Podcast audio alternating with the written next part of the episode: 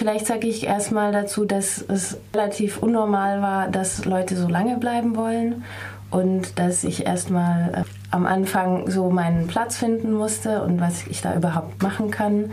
Ist ja auch ähm, immer so ein bisschen problematisch, wenn Leute aus dem Westen einfach dorthin kommen, wo die Revolution stattfindet und alles ist schon passiert und wollen dann da mitmachen. Und äh, das, also da fand erstmal auch eine große Auseinandersetzung in mir selbst statt und auch mit den Leuten vor Ort. So was kann ich hier überhaupt machen? Habe ich überhaupt eine Ahnung von dem, was da im Vorfeld passiert ist und was da im Moment passiert? Und kann ich das überhaupt machen, ohne die Sprache zu können zum Beispiel. Und ähm, ja, dann habe ich einfach viele, viele, viele, viele Gespräche geführt, mir die ganzen Strukturen angeschaut. Gespräche geführt mit wem dort vor Ort? Mit Aktivistinnen, oder? Mit Aktivistinnen, aber auch mit aus der Gesellschaft. Also mit allen, die ich getroffen habe, ja. Aber schon vor allem mit denen, die gerade aktiv am Aufbau von den Strukturen beteiligt sind. Ich bin gekommen, weil ich in den Frauenstrukturen mitarbeiten wollte. Ich hatte auch schon mal was von so einem Frauendorf gehört und dann habe ich gedacht, so, oh, das wäre voll gut, da mitzuarbeiten. Aber das war noch nicht so weit, dass es geklappt hätte. Und dann musste ich halt erstmal mit denen reden, wie, wie das klappen kann. Und das war so für mich auch der erste Lerneffekt sozusagen. Dass sie, also die haben immer gesagt, also bevor du irgendwas machen kannst, du musst die Gesellschaft hier kennenlernen, du musst die Geschichte hier kennenlernen, du musst die Geschichte des Krieges hier auch verstehen, du musst die Geschichte der Revolution verstehen, du musst die Situation der Frauen verstehen. Und wenn du das so ein bisschen ein Gefühl dafür gekriegt hast, dann kannst du auch gerne mitarbeiten. Und du hast das dann irgendwann verstanden und mitgearbeitet, oder?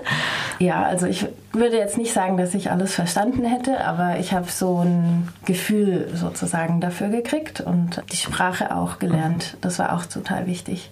Wenn du sagst, du hast ein Gefühl dafür gekriegt, kannst du das fassen? Also es ist jetzt schwierig, so ganz, ganz kurz zusammenzufassen, aber ich habe ein Gefühl dafür gekriegt, was es bedeutet, quasi Diktatur zu leben und in so einer, also in so einem Kurz gehalten werden vom, vom Regime.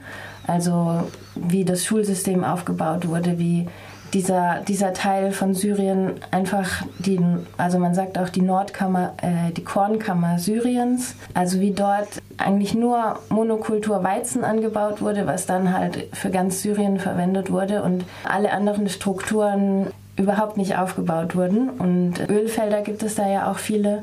Das wurde zum Beispiel, da sind nur ähm, Regierungsbeamte eben in den Verantwortlichen oder in den ähm, Expertisestellen gewesen. Und als dann die Revolution stattgefunden hat, zum Beispiel, war da, die sind natürlich alle gegangen.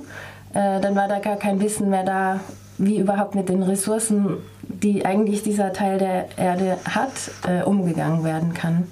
Ja, und was das dann eben auch bedeutet, wenn man eine neue Gesellschaft aufbauen möchte, dass du wirklich alles lernen musst, alles wieder, wie kann eine Gesellschaft überhaupt leben, wie kann eine Gesellschaft sich versorgen, was braucht es dafür alles, was braucht es an Wissen, was die ganzen Strukturen, die aufgebaut werden, das war einfach für mich so ein, ein Riesen, wo ich gedacht habe, so wir in der Linken zum Beispiel, wir wissen so wenig, wie wirklich eine Gesellschaft funktioniert. Wir sind irgendwie immer so ja fast antigesellschaftlich und immer so in einer Oppositions- oder Reaktionsrolle. Äh, und da war das halt so komplett geswitcht sozusagen oder so umgedreht. Also du, es geht einfach darum, dass du jetzt was aufbaust und dass, dass du das der Gesellschaft auch vermitteln kannst und sie damit einbeziehen kannst und dass gemeinsam dann äh, was entsteht.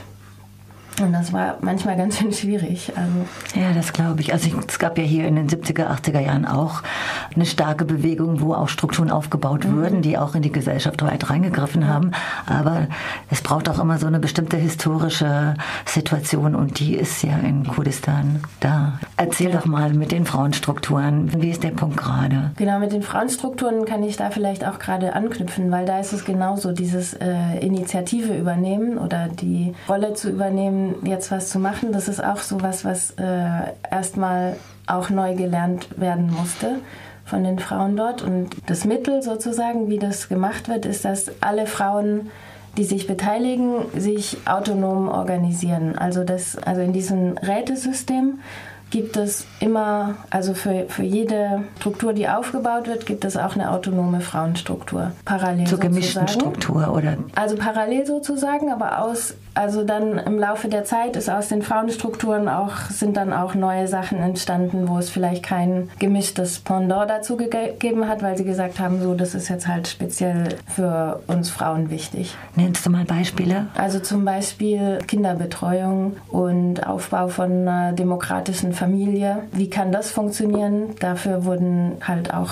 Initiativen geschaffen. Oh, jetzt ist mir gerade das Beispiel entfallen. Demokratische Familie, das heißt gewaltfreie Familie. Genau Genau, also Malajin war auch noch, das sind, also das könnte man übersetzen als Frauenhaus, aber es ist nicht so sehr wie jetzt wir hier die Frauenhäuser kennen, sondern es ist mehr so eine Vermittlungsstelle oder Gerechtigkeitsstelle, also wo Leute hinkommen, um ihre Konflikte zu lösen oder eben häusliche Gewalt oder zum Beispiel äh, Polygamie, also so, dass Frauen einfach eine Anlaufstelle haben, wo sie sagen können, so geht's mir und helft mir mal und wie kann, wie kann ich mich aus diesen Familienverhältnissen befreien? Ja, sowas. Gibt es auch außerhalb der Familie Lebensstrukturen? Ist das auch Teil von der Bewegung? So langsam, aber das ist, ähm, das, das ist eben zum Beispiel auch sowas, was ein bisschen schwierig ist von hier aus zu verstehen diese ganze Organisierung der Gesellschaft in eben so Familienclans. Das ist zum Beispiel sowas, wo ich auch noch nicht so ganz verstanden habe. Also welcher Clan hat dann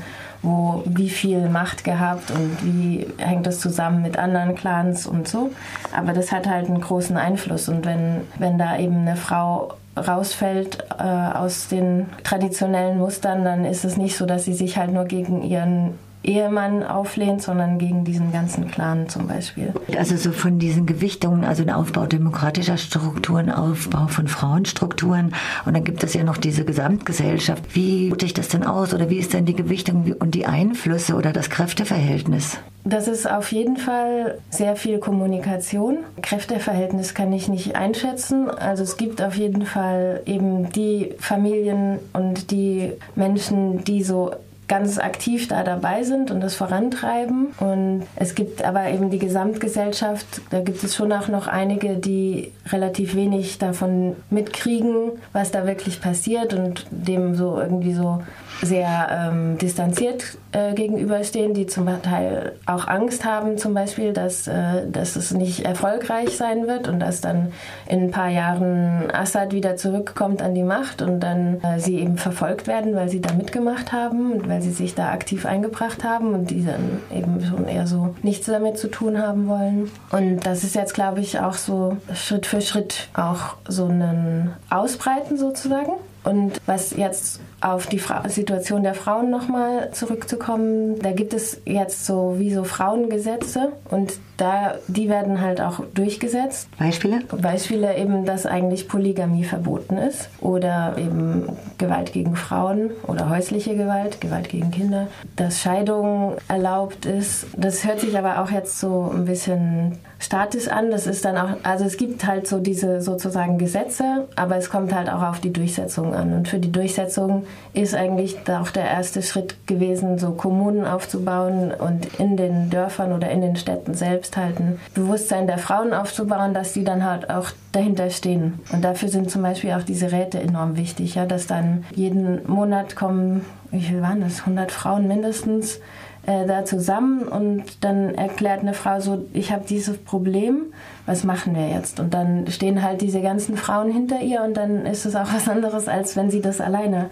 macht. Und also es gibt zwar diese Gesetze und es gibt auch sowas wie Geldstrafen und solche Sachen, und das ist auch notwendig, eben um halt überhaupt mal so einen Impuls in diese Gesellschaft zu bringen, der ganz klar formuliert ist, so das und das akzeptieren wir nicht mehr. Aber dann die Durchsetzung, da braucht es einfach die Menschen, die dahinter stehen. Oder auch die Frauen halt vor allem. Das ist schon eine sehr starke Bewegung. Ja, das kann ich vielleicht auch noch sagen, so Stichwort Eindrücke. Also ich habe ganz viel, es gibt halt enorm viel auch so Bildung für Frauen, allen möglichen Bereichen, auch Sicherheit, Bildung, also auch Schulbildung, also Lehrerinnen, die ausgebildet werden, Ökonomie, Kooperativen, die aufgebaut werden. Zum Beispiel? Ja, landwirtschaftliche Kooperativen, Nähkooperativen.